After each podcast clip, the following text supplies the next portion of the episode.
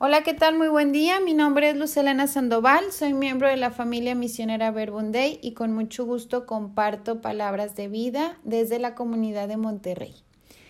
Pues vamos a continuar en este camino de conversión, en este inicio de cuaresma, poniéndonos en la presencia de nuestro Señor y escuchando su palabra con mucha atención y disponibilidad en el corazón.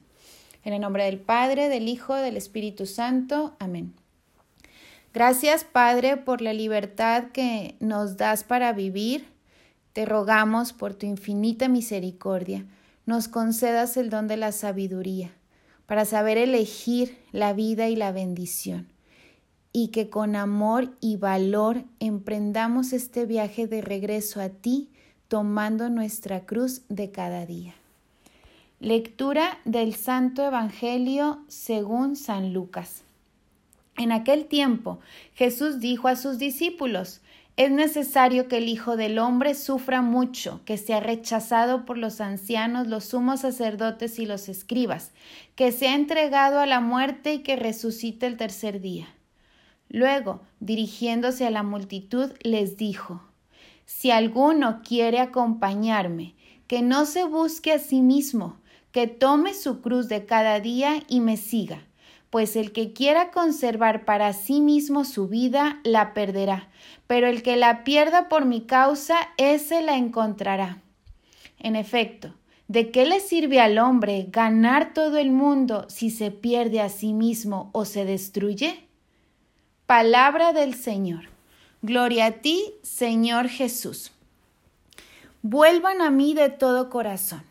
El Papa nos ha dado un mensaje eh, en el miércoles de ceniza ayer para este inicio de cuaresma y me llamaba la atención varias cosas y se las quiero leer textualmente así como lo dijo el Papa. La cuaresma es un viaje de regreso a Dios. Es el tiempo para verificar las sendas que estamos recorriendo, para volver a encontrar el camino de regreso a casa para redescubrir el vínculo fundamental con Dios del que depende todo.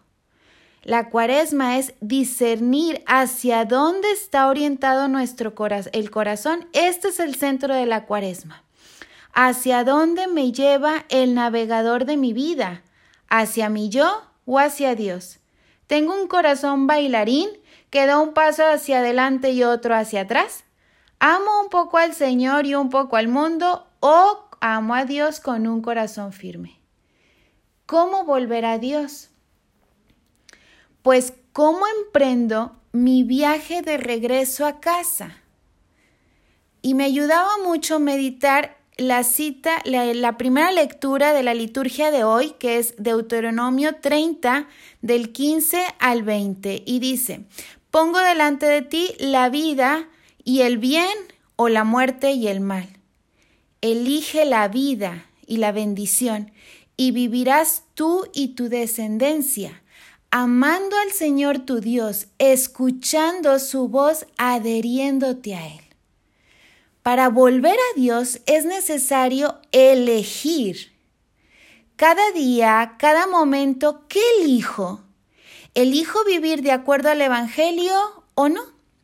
¿Elijo escuchar a Dios o no? Escucharme a mí mismo. Elijo adherirme más a Él o alejarme más de Él, dejando para mañana. Ah, luego, Señor. Mañana inicio. Mira otro día porque hoy no tengo tiempo. ¿Hacia dónde estoy orientando mi corazón, mi afecto, mis pensamientos? ¿Hacia dónde dirijo el navegador de mi vida? Y en el Evangelio Jesús también nos da la orientación de cómo volver a Dios.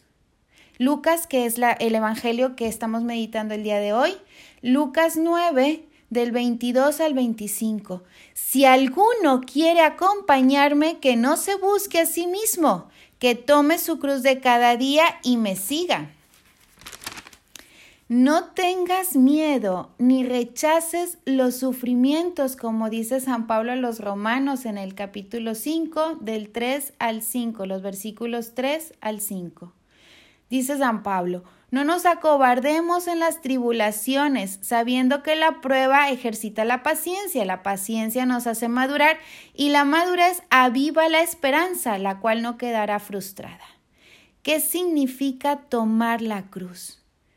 No acobardarnos en las tribulaciones, más bien vivirlas con Jesús, tener las tribulaciones como una oportunidad que tengo para identificarme con Jesús, para adherirme más a Él.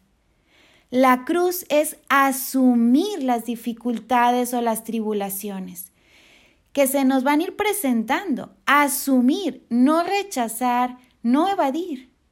Tomar la cruz es soportar, ser soporte del otro, como Cristo que en la cruz soportó nuestro pecado. Y esto es amar. El amor, ahí en 1 Corintios 13 dice, todo lo espera, todo lo cree y todo lo soporta. Pero no es ese soportar así de que, ah, pues ya me aguanto, ¿verdad? La resignación, pues ya que, ahora pues ya me aguanto, ya me tocó, pues ya ni modo, ¿qué le hacemos? No, esto no da vida, más bien cansa, agota, es como una carga. Hasta se tiene el riesgo de perder el sentido, la orientación. El que quiere seguirme, tome su cruz. Miren qué importante vivir la cruz con Él, con Cristo. El que le da totalmente otro sentido a lo que vivo. La cruz antes de Cristo era signo de humillación, era lo peor. Pero con Jesús la cruz es signo de salvación, de redención. Así que la cruz no es algo que tenga que aguantar o que ya me, pues ya que ya ni modo. Si la vivo con Cristo es algo que da vida. Todo lo que vivo en la carne lo vivo en la fe. Gálatas capítulo 2 versículo 20. La misma situación, la misma tribulación, la misma dificultad, lo mismo que estoy viviendo, va a tener otro sentido, es totalmente diferente cuando se vive con Cristo, cuando se vive en la fe. Y eso no es aguantar o no es cansancio, más bien eso da vida, mucha vida. Ahora preguntémosle cada uno a Jesús, ¿cómo elijo la vida en lo cotidiano, la vida y la bendición, Señor. ¿Cómo elegir la vida y la bendición en lo cotidiano, en lo que estoy viviendo en casa día a día? ¿Cuál es la cruz que yo debo tomar?